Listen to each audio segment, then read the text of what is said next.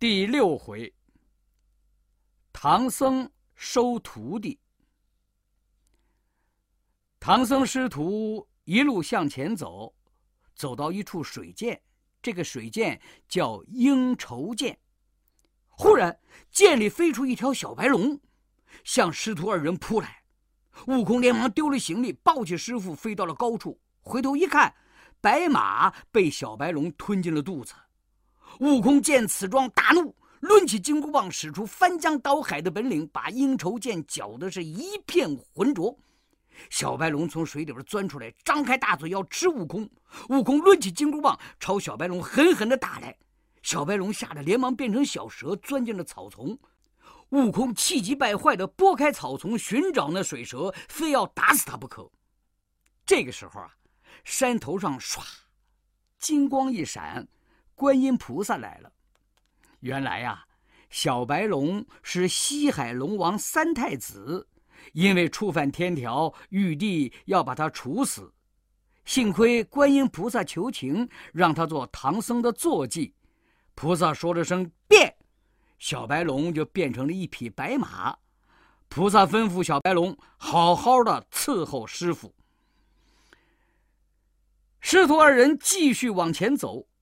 到了一个叫高老庄的村子，村里有一个高太公，对唐僧叫苦说：“哎呀，三年前呐，我招了一个姓朱的女婿，他身材魁梧，勤劳肯干，谁知啊，后来变成一个猪妖，腾云驾雾的霸占了我的女儿，可把老汉我愁坏了。”悟空听了。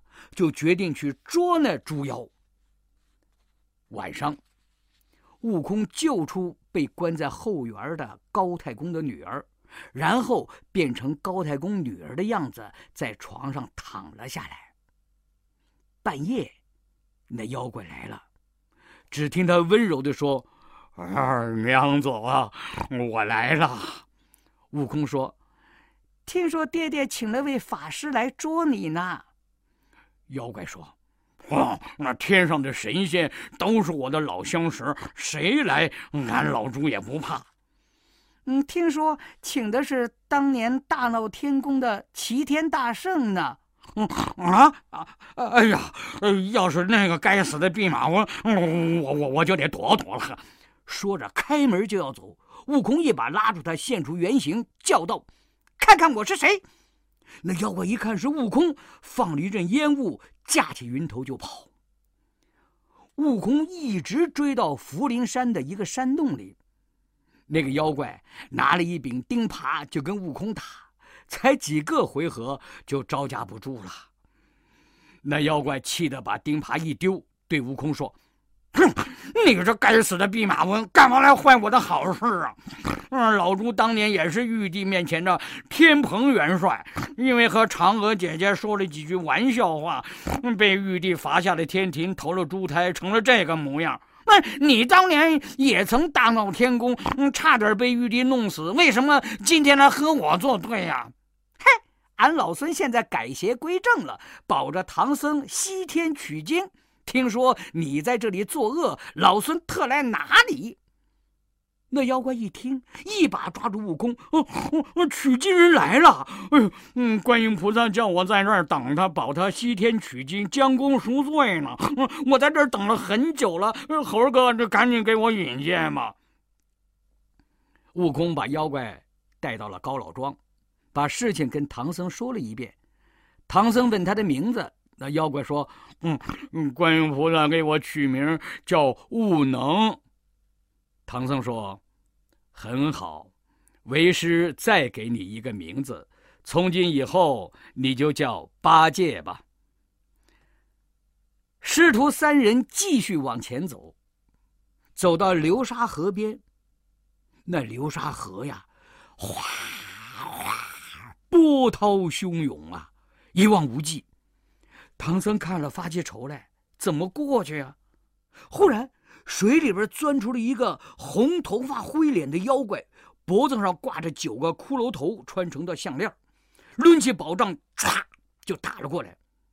八戒见了，抡起钉耙就打，两个人打了很久不分胜负。悟空忍耐不住啊，抡起金箍棒就朝那个妖怪打去，吓得妖怪一下子噌钻进水里去了。这个时候，观音菩萨派弟子惠岸来了，惠岸高叫：“沙悟净，取经人来了，还不出来拜见师傅？”那妖怪听了，立刻跳出水来，给唐僧磕头：“呃，弟子有眼无珠，不认得师傅，请师傅恕罪。”原来呀，这个妖怪先前是给玉皇大帝卷帘子的卷帘大将，因为在蟠桃宴上打碎了玉琉璃，被放逐到流沙河。唐僧高兴地给沙悟净剃了长发，说：“从今以后，你就叫沙和尚了。”沙僧把脖子上挂着的九个骷髅头解下来，变成了一条船。师徒四个人安安稳稳的过了流沙河。